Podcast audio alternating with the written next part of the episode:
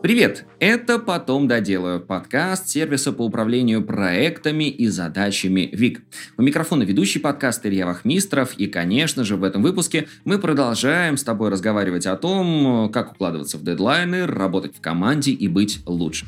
Сегодня будем делать это в беседе, в беседе с нашей гостьей. Зовут ее Валерия Арестова. Это HR-партнер компании Danone. Более того, около 15 лет она работала в HR-командах в крупном международном бизнесе, и, конечно же, у нее есть чем с нами поделиться. Лера, привет. Привет.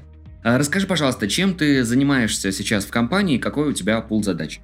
А, сейчас я работаю в компании Danone в роли а, старшего HR-бизнес-партнера, в которую я перешла, на самом деле, довольно недавно, а, где-то в течение года. Я, может быть, чуть побольше. Я работаю партнером. До этого на протяжении всей своей карьерной истории я занималась рекрутментом и росла от рекрутера до руководителя команды по подбору персонала и перешла в роль партнера роль партнера обычно вообще совершенно непонятна другим людям, кто это такой, что это за такой HR-бизнес-партнер, что он делает. На самом деле это человек, который а, с подопечными своими, да, с функцией, которые он поддерживает, общается и взаимодействует абсолютно по всем HR-вопросам. Условно, от стратегии, да, которую мы в области привлечения и удержания талантов э, реализуем, до каких-то мелких задач, связанных с приемами, переводами, увольнениями и так далее. То есть такой э, ответственный за все HR-вопросы. А вот, кстати, вот по поводу ответственности, то есть, извини, просто доспрошу лично для себя, вот в таком формате партнерства, это больше как консультации или действительно на тебя вся ответственность за эти вопросы? На мне вся ответственность. Ответственность за реализацию бюджета на персонал, ответственность за найм, ответственность за стратегию, абсолютно за все. То есть это вообще далеко не только консультации. Угу. Можешь описать, как выглядит твой классический стандартный рабочий день? А, мой классический стандартный рабочий день состоит, как правило, из таких двух а, параллельных стримов. А, то, что запланировано изначально, да, те встречи, которые у меня запланированы, то есть то, что есть у меня в календаре, и параллельная такая прямая, которая с первой не пересекается, это какие-то входящие вопросы, которые мне нужно обрабатывать. Как раз вот связанные с моей деятельностью, потому что человек, который отвечает за все связанное с а, людьми, он получает, как правило, очень много таких эдхоковых запросов, на которые достаточно быстро надо отвечать. Поэтому это такие параллельные вещи. Я делаю какие-то заранее запланированные истории, и плюс постоянно на телефоне, а, в телеге, в WhatsApp, на почте отвечаю на какие-то входящие вещи. Используешь ли ты какие-то методики тайм-менеджмента? А, ты знаешь, я вот как раз, а, когда думала над этим вопросом, я поняла, что сейчас я, наоборот, отошла от всех методик тайм-менеджмента, пользу просто грамотного планирования и грамотного управления своим календарем. Раньше я плотно сидела на GTD, да, на Get Things Done, но она для меня подходит тогда, когда у тебя скоп и круг задач четко определен. Когда у тебя есть проекты в их рамках, как бы четко спланированные задачи, у тебя твой функционал предполагает какое-то очень детальное и понятное планирование. А когда у тебя вот этот элемент неопределенности включается, то ты, если заранее планируешь по какой-то методике, ты потом в такое разочарование на самом деле падаешь, когда ты понимаешь, что ты весь день разбирал как бы вот этот входящий поток и в итоге из запланированного ничего не сделал, что вот этот элемент а, разочарования, он просто рушит вообще все. Поэтому я отказалась от ГТД и пришла просто тупо к вот такому календарному планированию. Сейчас календарь — это мой основной инструмент. А многозадачность для тебя — это хорошо или плохо, и почему? А многозадачность для меня это врожденная история. То есть человек либо априори а, родился многозадачным, либо он не многозадачен. И это ничего не значит. Это не хорошо и не плохо. То есть ты либо такой, там, родился с белыми волосами, да, или с темными, вот то же самое. То есть если ты многозадачный, классно, если ты не многозадачный, тоже классно. То есть это на самом деле, вот если посмотреть в сухом остатке, оно не гарантирует тебе там успех, результативность и так далее. Просто либо ты делаешь пять дел одновременно, это еще называется, да, СДВГ, э, синдром дефицита внимания и так далее, либо ты концентрируешься на одном деле, делаешь его от и до и переключаешься на следующее. А ты сама многозадачная или однозадачная? Что тебе ближе? Я однозначно многозадачная. Я прямо не могу концентрироваться, даже хуже, да, я не могу концентрироваться на одной задаче. Мне постоянно надо делая одну задачу, делать параллельно другую. Я, например, из-за этого не могу э,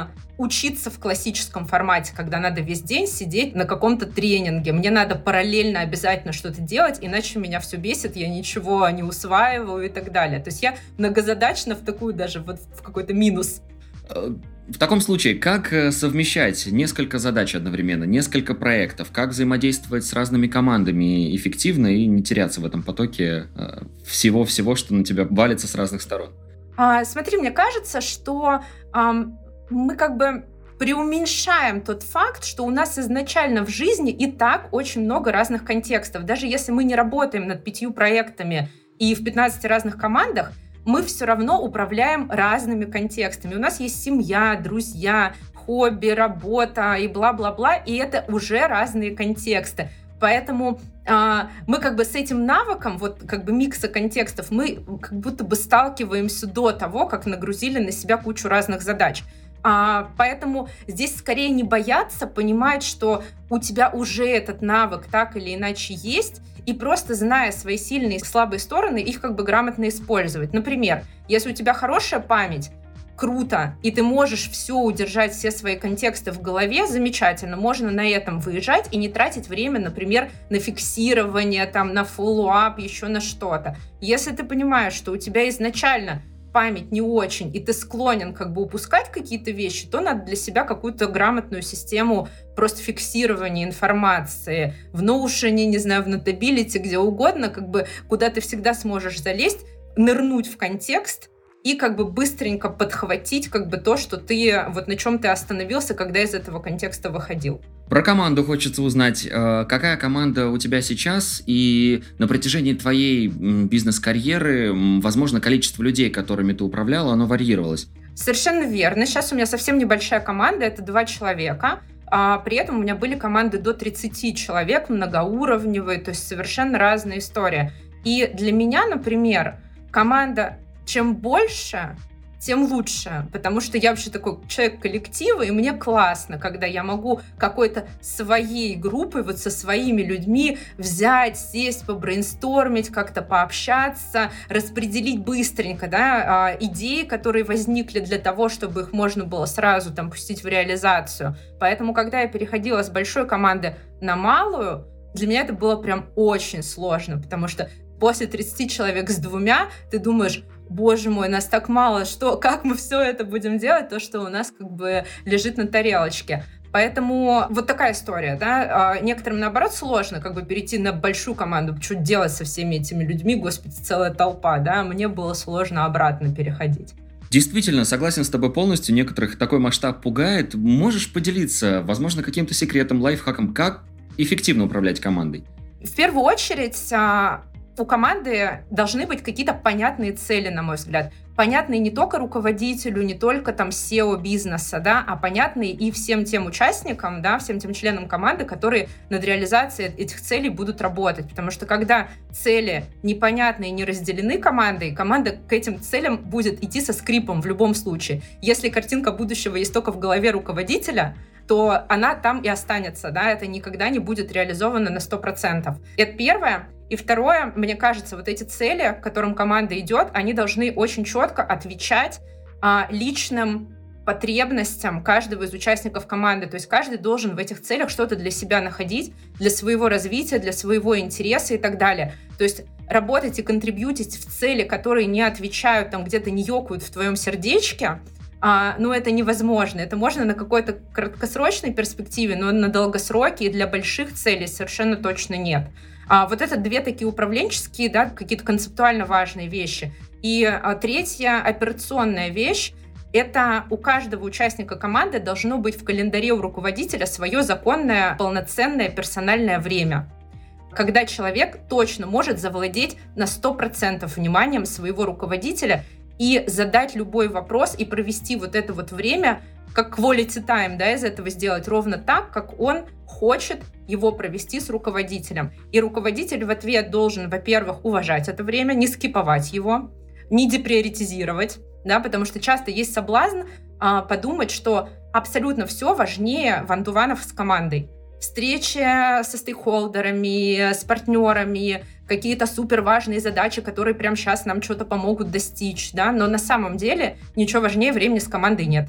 особенно времени наедине с каждым участником, потому что только там можно действительно какие-то глубокие отношения построить и друг друга очень классно узнать.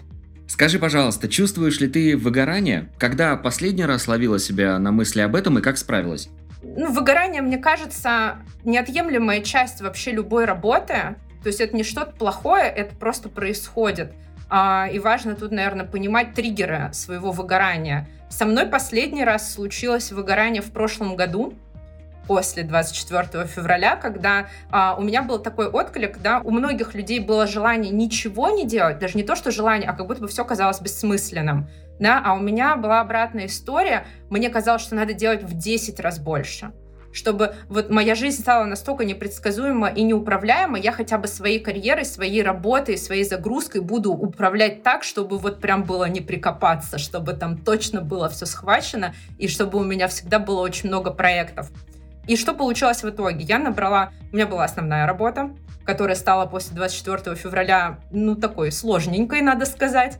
У меня была практика консультирования, и я еще объявила, что я готова консультировать за донат тех людей, которые, а, ну вот сейчас испытывают какие-то трудности с карьерой, да, которые либо потеряли работу, либо боятся ее потерять, либо работают в компаниях, которые ушли с рынка и так далее. То есть консультация у меня стала в сто раз больше примерно, чем обычно.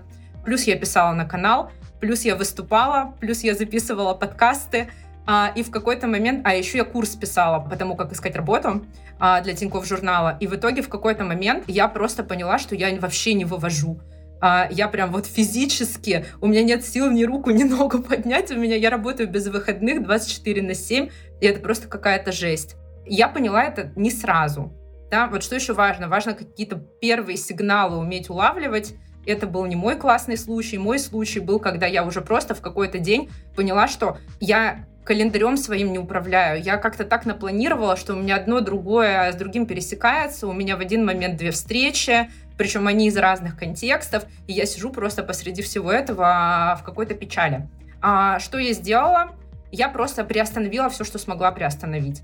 То есть консультации за donation, э, выступления, от каких-то выступлений даже пришлось отказаться, которые я запланировала. То есть я оставила только критично важные вещи. Критично важная вещь — это моя работа по найму, которую, ну, никуда нельзя деть, да, можно только, я не знаю, в сабатикал уйти, но это был тогда не вариант.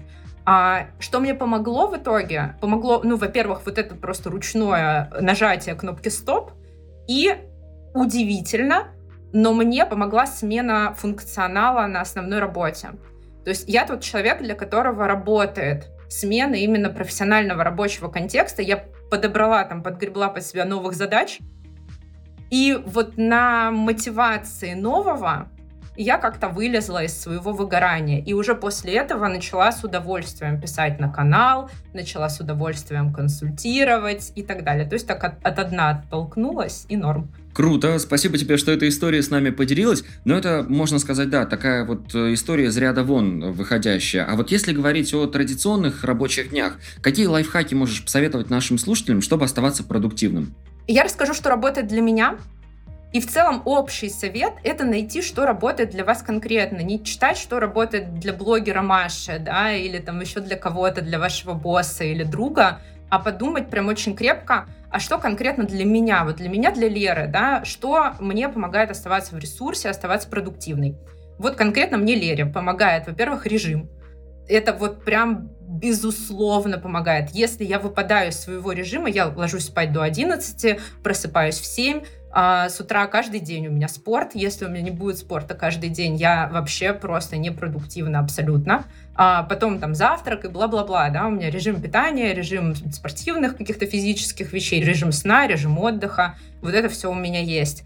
А, и если я на день или на день еще ладно, на неделю, например, выпадаю из всей этой истории, я уже чувствую себя как-то не очень. У меня довольно много командировок, а командировки это такая как бы штука, которая тебя выбивает из всего на свете, особенно если это командировки в другие часовые пояса, а, где ты просто уже, ну какой режим сна, там, какой спать до 11, ты вообще не понимаешь, где ты находишься и сколько сейчас времени.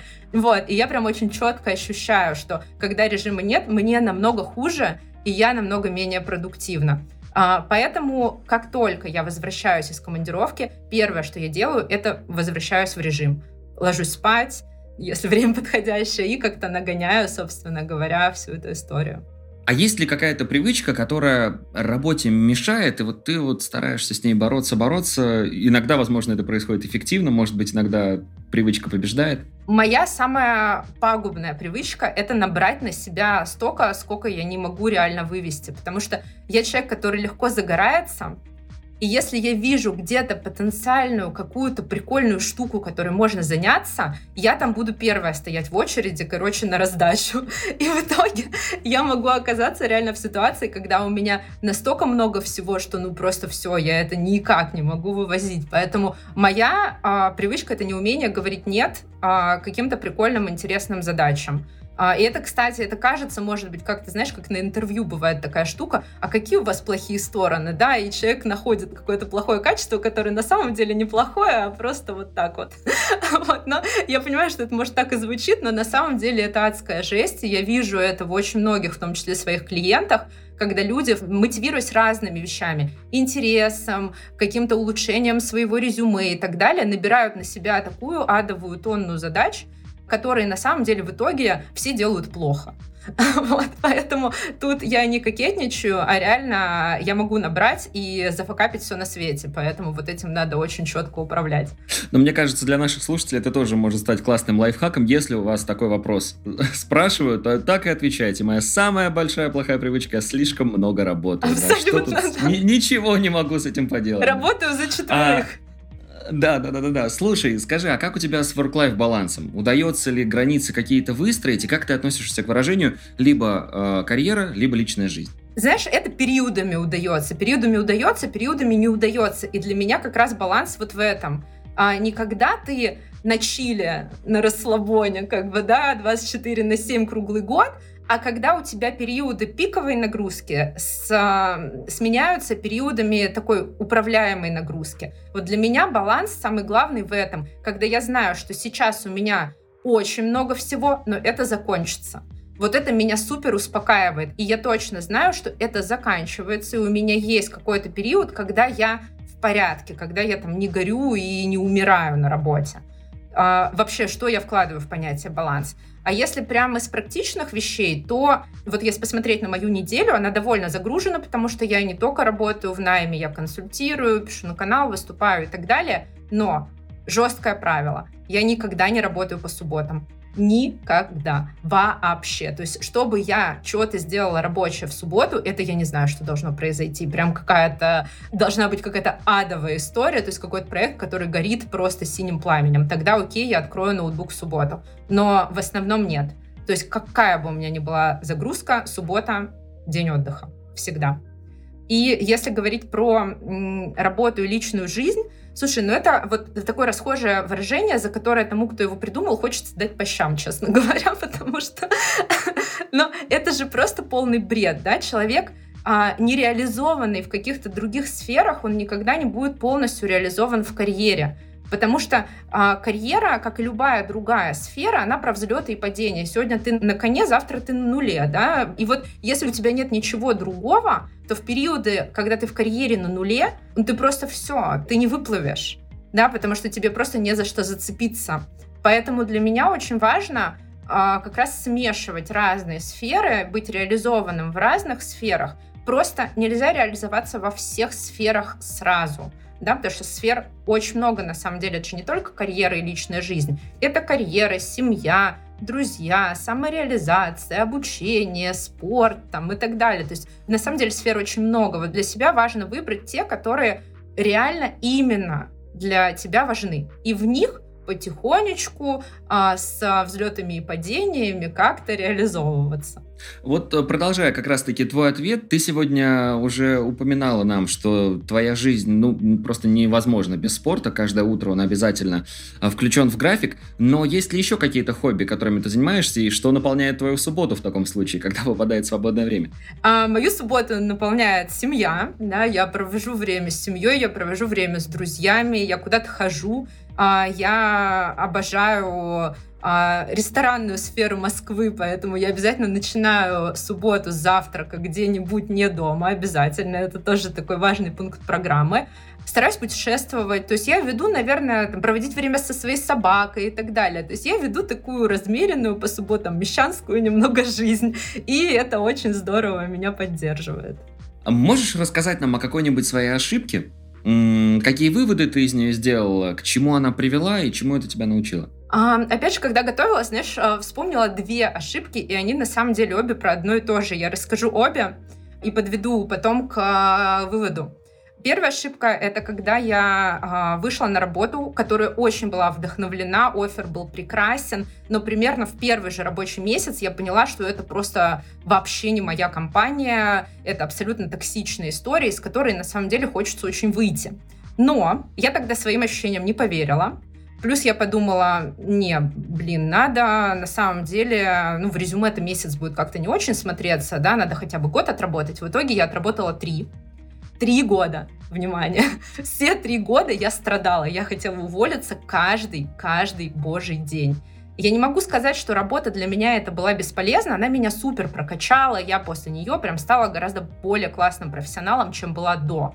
Но, смотря сейчас, это было там достаточно давно, а, смотря сейчас назад, я понимаю, что надо было в первый же месяц вот так вот заявление написать, аккуратненько на стол руководителя положить и начать жить свою жизнь, потому что жизни э, какой-то альтернативной у нас на самом деле нет. И тратить ее на фиговую работу — это так себе идея. Вот тут была прям ошибка дать этой компании шанс длиной в три года. Тотальная ошибка. И вторая история, которую хотела рассказать, это а, когда я нанимала в одну из первых своих команд первого человека. Это была такая честь и гордость. Раньше я всегда, если даже я становилась руководителем, я выходила уже либо на готовую команду, либо мне как-то просто переходили люди, либо я возглавляла команду, в которой работала. То есть люди уже были. А тут у меня появился шанс нанять своего вот этого первого классного человека. И я, а, нанимая его, на что я смотрела? Я смотрела, вот реально, каким бы хорошим рекрутером я ни была, в тот момент я смотрела на то, чтобы человек был на меня похож, чтобы он был такой же классный, как я. Большая ошибка.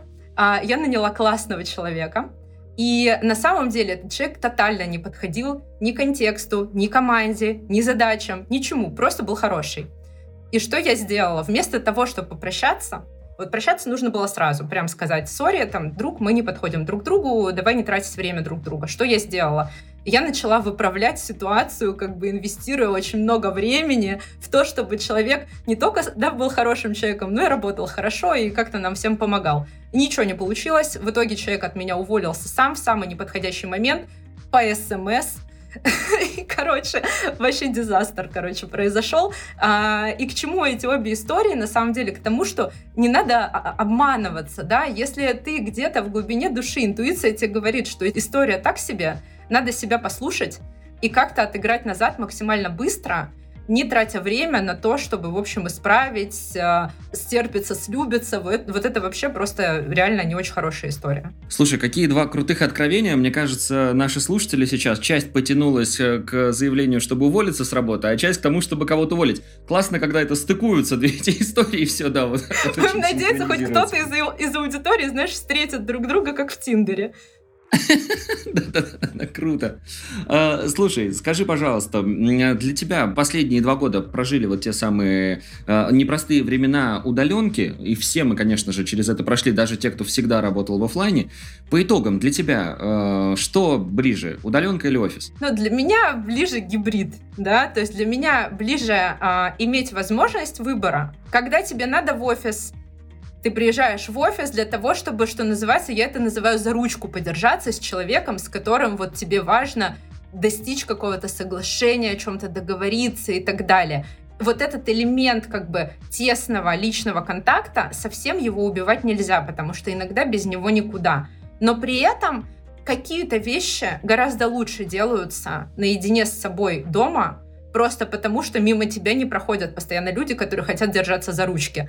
А, или там тебе не нужно тратить время на дорогу до работы, ты сразу встал с кровати, сел за ноутбук и очень классно и продуктивно поработал. Поэтому для меня самый классный момент это когда можно совмещать, можно выбирать, и поэтому я как не поддерживаю компании, которых немало, кстати, которые говорят, нет, только в офисе. И еще используют вот этот вот элемент возможности поработать на удаленке как какой-то бенефит, который можно забрать или дать. Вот это просто полная катастрофа и путь в никуда. Но также мне сложно представить как работается в компаниях, в которых вообще нет возможности всем собраться вместе на какой-то одной территории. Я думаю, что это очень тяжело.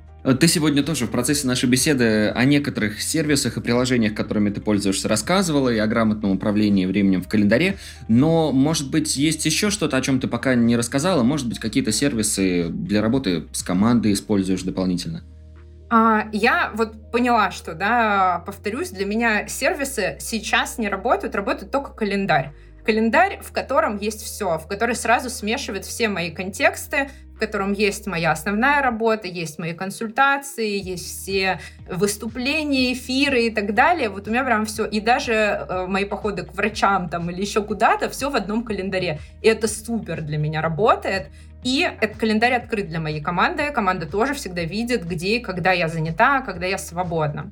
Что еще для меня работает? Для меня работает правильно, качественно настроенный э, Notion, куда я ввожу все свои туду-листы и так далее. Если раньше у меня было миллион приложений, у меня был Wunderlist, потом Wunderlist, по-моему, не стало, я перешла на Todoist, а потом еще что-то. А сейчас я поняла, что мне удобно, когда все в одном месте. Заметки, туду-листы, все там же, э, интегрировано с календарем идеально, да, я могу всегда посмотреть, переключиться. Э, календарь у меня на всех устройствах один, ноутбук, часы, iPad, телефон, э, везде календарь одинаковый, актуальный, это супер удобно.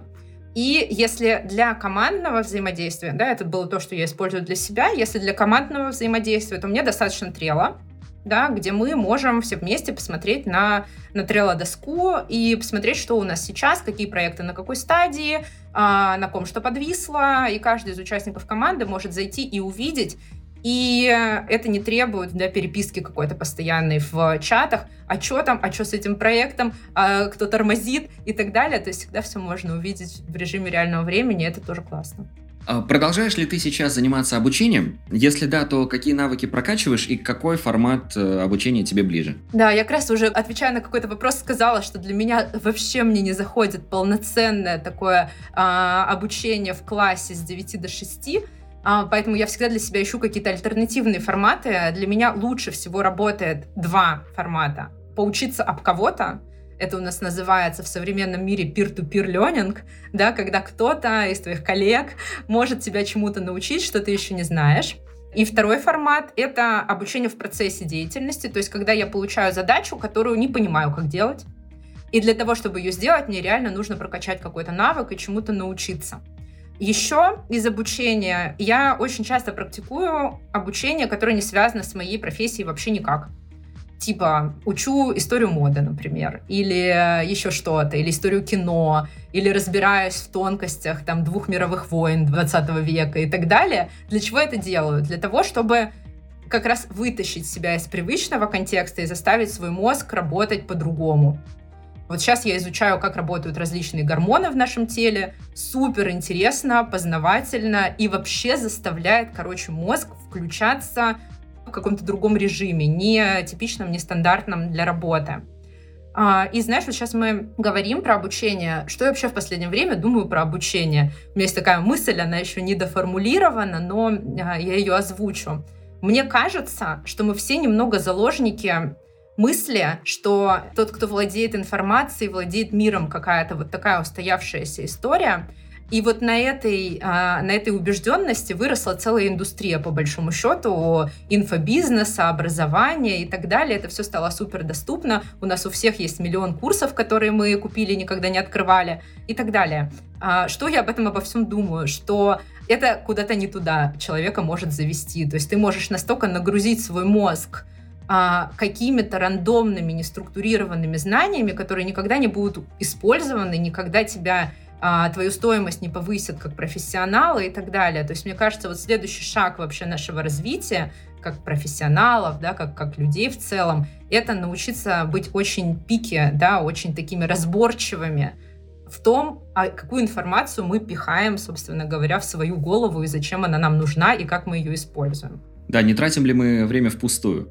Это как, э, в, да, в Ютубе смотрят видео э, о том, как перестать прокрастинировать. Оказалось, и начать что-то делать. перестать заходить и смотреть видео, да-да-да, начать что-то делать.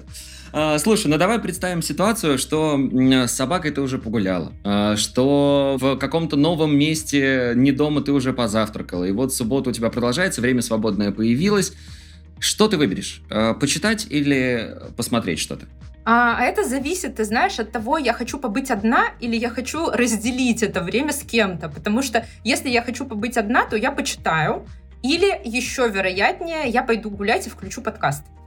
Но если я а, хочу разделить как бы вот этот вот момент с кем-то, то я, конечно, что-то посмотрю, чтобы мы потом обсудили и так далее. Поэтому там, чем больше у меня времени в компании или с супругом, тем больше я смотрю, то есть я визуальный какой-то контент поглощаю, и тем меньше я читаю, тем меньше я слушаю подкастов. Если я э, там лечу куда-то, например, да, то есть там, где я одна провожу время, то там я, конечно, больше читаю и больше слушаю. А в таком случае, что можешь порекомендовать нашим слушателям вообще любого формата? Я думала тоже над рекомендацией. А, что хочу порекомендовать? Значит, есть такой чел Джош Берсин. Это такой большой, суперизвестный глобальный HR-консультант который очень много и очень э, классно и мудро рассказывает об HR-процессах и о том, как вообще должны жить люди в компаниях, э, которые эффективны и так далее. Короче, Джош написал новую книгу, называется она «Irresistible». А, она не переведена на русский, а, но она есть в Амазоне. Ее можно купить, закачать на Kindle. Что там хорошего? Значит, его основная мысль что он много-много лет, 20 плюс лет наблюдает за разными компаниями, за тем, как там устроена жизнь. А, и все эти компании, чем они успешнее, тем больше общих вещей их отличают от других компаний. И вот он выделил семь ключевых черт таких вот неотразимых да, компаний, которые можно назвать поистине irresistible. И он не просто эти черты описывает, потому что, да, он описывает, и ты читаешь и думаешь, спасибо, Кэп, как бы классно, но не у нас, да, у нас тут все немного по-другому. Но он дает очень практичные рекомендации о том, а как, собственно, проанализировать, насколько ваша текущая ситуация в команде или в компании в целом далека от идеала, и что, собственно говоря, с этим сделать. То есть у него в книге 7 глав, про каждую из черт крутых компаний, там про людей, про команды, про руководителей, про процессы, про культуру и так далее. И там есть две главы в каждом подразделе. Это How to get started, да, то есть с чего начать, и How to get it right, по-моему, то есть как это сделать правильно. И вот в этих главах, короче, прям вся соль. Реально, я прям очень рекомендую, книга крутая. Лер, спасибо тебе большое за время, уделенное нашему подкасту. Это, знаешь, тот случай, когда хочется, чтобы подкаст не заканчивался, чтобы мы продолжали и продолжали обсуждать различные вопросы, заряжаться твоей энергией, которой ты сегодня с нами делишься. Ну и спасибо, самое главное, за прекрасный ответ на вопрос о ваших вредных привычках. Мне кажется, надо обязательно записать куда-то себе, использовать постоянно. Друзья, если вдруг прослушали, переслушайте еще раз. Лер, спасибо тебе огромное. Тебе спасибо большое, что позвал. Надеемся, не последний раз. Надеемся, еще услышимся в рамках нашего подкаста. Обязательно. Спасибо, что дослушал выпуск до конца. Делись этим и другими выпусками со своими друзьями и коллегами. Подписывайся, чтобы не пропустить новый. Ну и, конечно же, регистрируйся в нашем сервисе ВИК. ВИК отлично подходит для работы с личными задачами, например, для планирования дел на день. Так подходит и для работы в команде. Регистрируйся, чтобы стать эффективнее и делать больше. На этом все. До встречи в следующем выпуске.